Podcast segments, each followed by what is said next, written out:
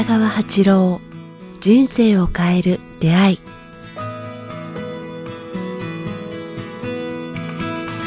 こんにちは早川洋平です。北川八郎人生を変える出会い。今日もよろしくお願いします先生。よろしくお願いします。さあもう夏真っ盛りですが先生誕生日はいつもみんなで集まってるんですよね。そうですね。ありがたいですけど誕生日7月20日なんですけど、はい。皆さんがこのこんな年寄りをいやいやいや恥ずかしいですけど。じゃあちょうど誕生日をおそらくおそらくというか確実に迎えた後初めてああそうですね。ですけどもなんか誕生日って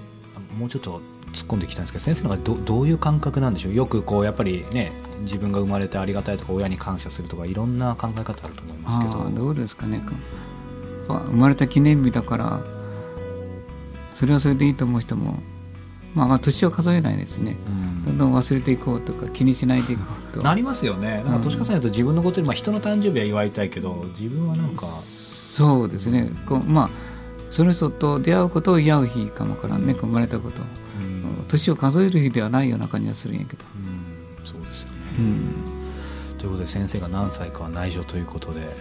ーただ誕生日を迎えられたということで今日先生誕生っていう話あったんですけど、うん。まあそのね、生きる生まれるがあれば、えーまあ、死ぬこの世から別れるということもありますけど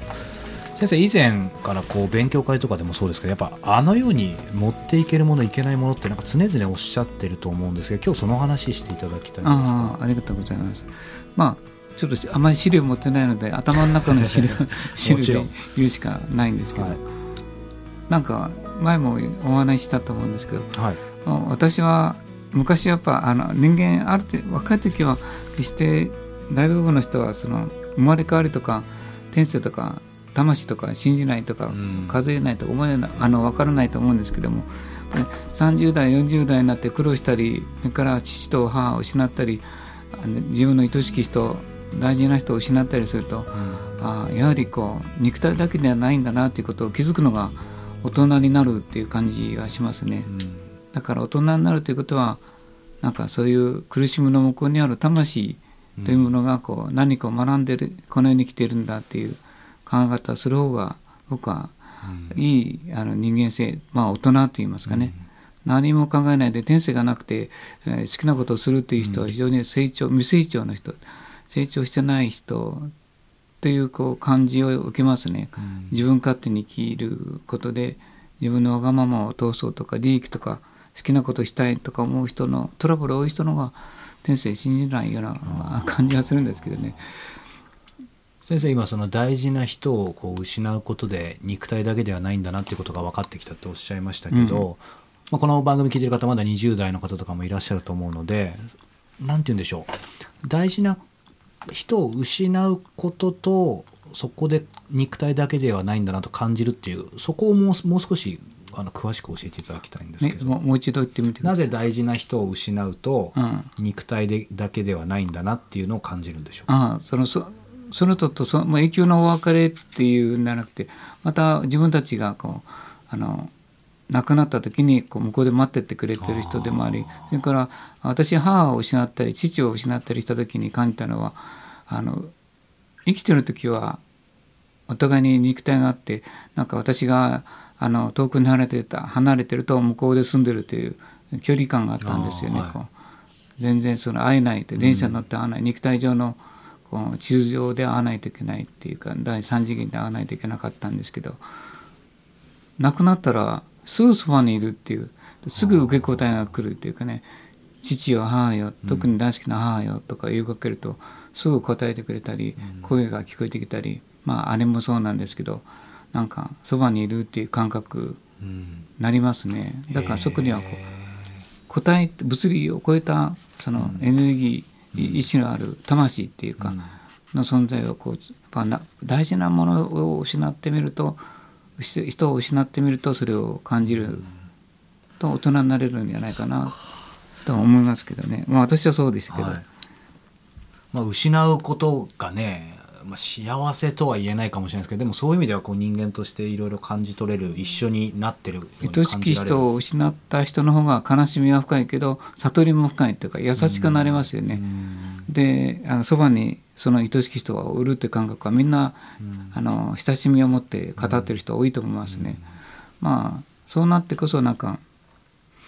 人間としてのこう優しさとか思いやりとか死ぬとか生きるとかいう意味も分かってくるような感じがしますね。ああよくわかりました深みが出てくると思いますね。うん確かにそうですね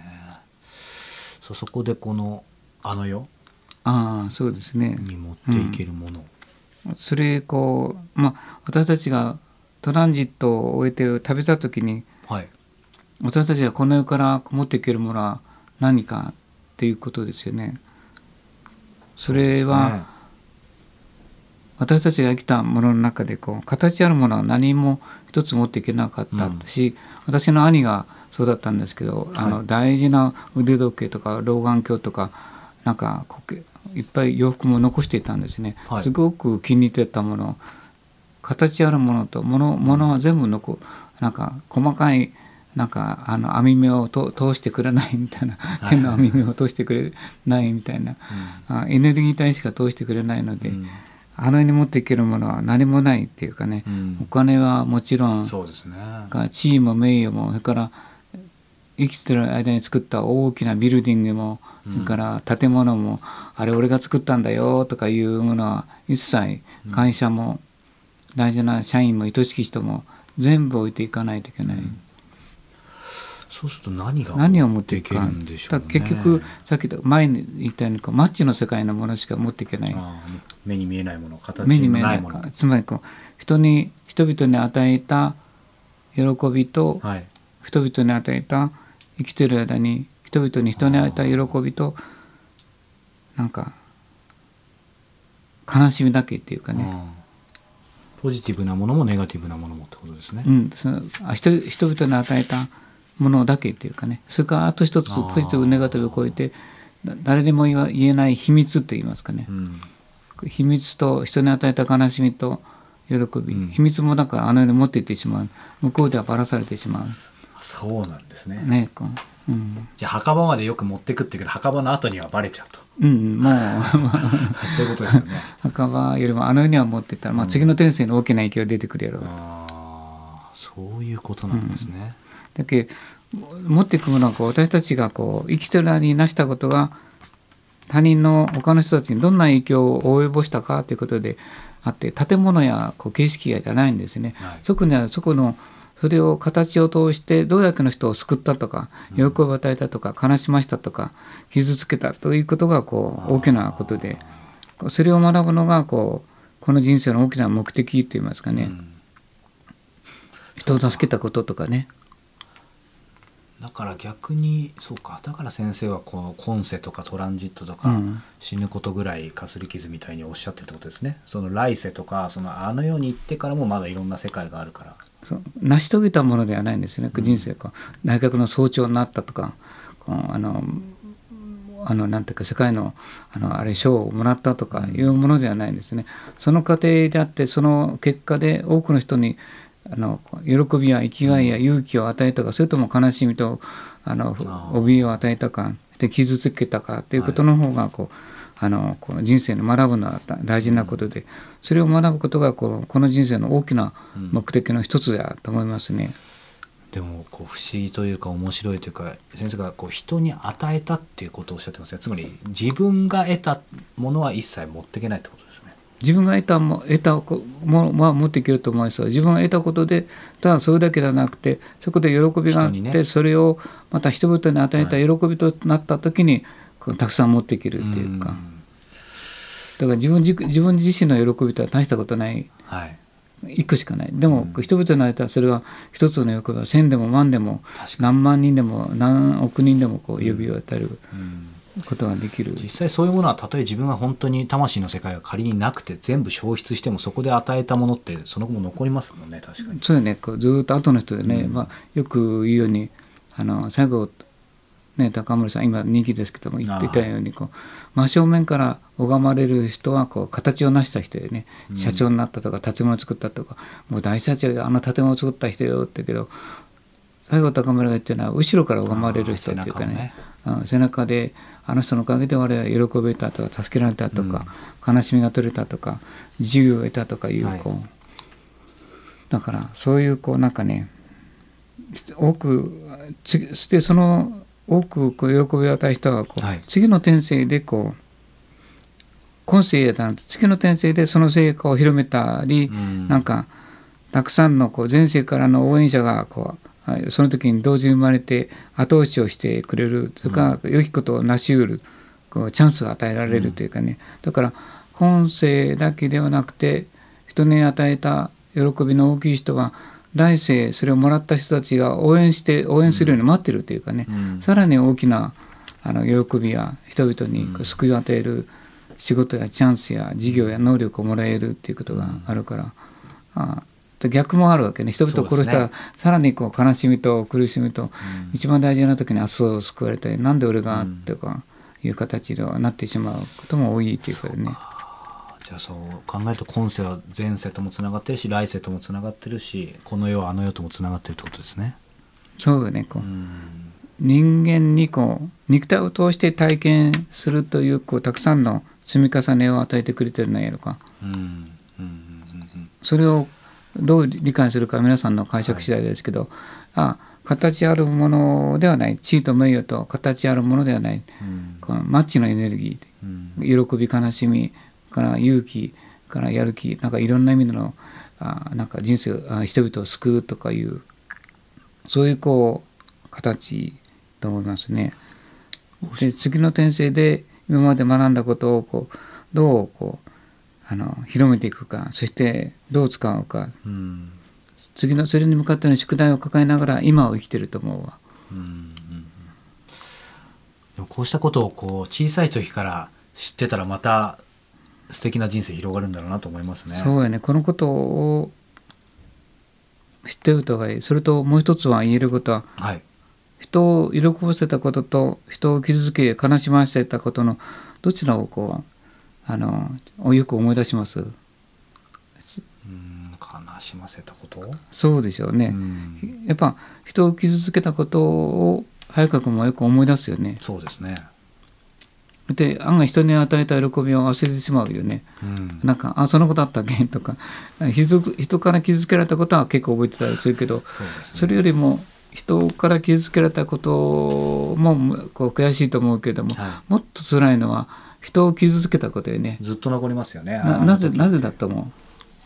なぜ？う、うん、なぜ傷つけられたことはまあいやらしいとか、まあ、昆虫症とか、忘れんぞとかあるけど傷つけたことはそれは取り返しがつかないからですよね。うん、その取り返しがつかないでも傷つけられたことも取り返しつかないよ。でも傷つけられたことは自分なりに何かいろいろこう解釈したりできるかもしれないけど人を傷つけたことは自分ではいかんともしがたいからですかね。うんうん、ぱそこにこう取り返しのつかないこう罪という神が意識が作ってるみたいね、うんこううん罪にという形を取ったものはこうあなんか、ー文字通り罪悪感って言葉ありますうん、よね。あの時こう自分がほったらかしてあ傷をつけたままもうあのせ後ろ向いて逃げてきたとかいうのは後ろめたさんっていうのがずっとつくそれは罪の意識っていうかね、はい。だからなんかそこにこう亀の落とし穴罪の意識っていうものを作ってるような感じですよ、うん。人間だけかな不思議ですね。だからこれがなんか宇宙エネルギーの知性のような感じがする、はいちゃんと罰則を作ってるし、うんチャンスをくれてるしそうですね。ちゃんとした調和が調和というかいろいろ規則規律があるってことですね。そうだから宇宙エネルギーっていうのはそういう意味でのなんか知的エネルギーっていうかね、うんチャンスっていうかちゃんとなんか人間に罪の意識みたいなものもなんかちゃんと植え付けてるっていうかね、うんでそれは転生次の転生でどう生かされてくるかっていうのははっきりしてるよね最近僕はそれをすごく思うね、それは信じた方がいいんじゃないかなそうですね。天性のことは分かんないですけど、でも難しいけどね信じてね。ということで今日はあの世に持っていけるものを教えてくださいというところから、えーお話しいただきました。